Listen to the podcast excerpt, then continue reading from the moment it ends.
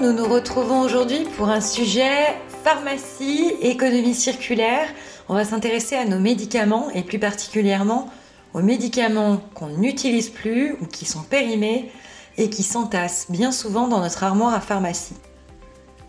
Quand on décide enfin de s'en débarrasser, bien souvent on ne sait pas quoi en faire. Alors on va vous guider, mais attention, une règle d'or, c'est de ne surtout pas les déposer dans la poubelle à ordures ménagères, ce qui risquerait de polluer les nappes phréatiques.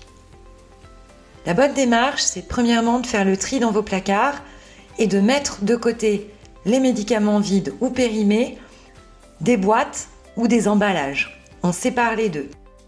Les boîtes et notices sont ensuite à déposer dans la poubelle pour les emballages. Et pour les médicaments, quant à eux, c'est retour à la pharmacie.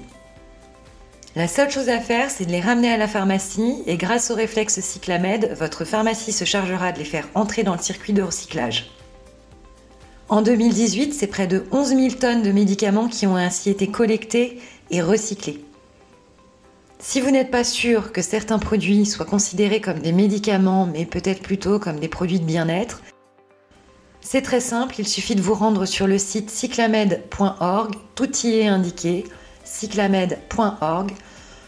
Voilà, c'était pour l'éco-geste du jour, donc les médicaments, la bonne règle, surtout pas dans la poubelle à ordures ménagères.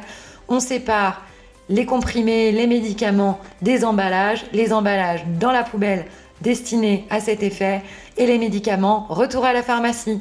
On vous souhaite une très bonne journée et on vous retrouve demain.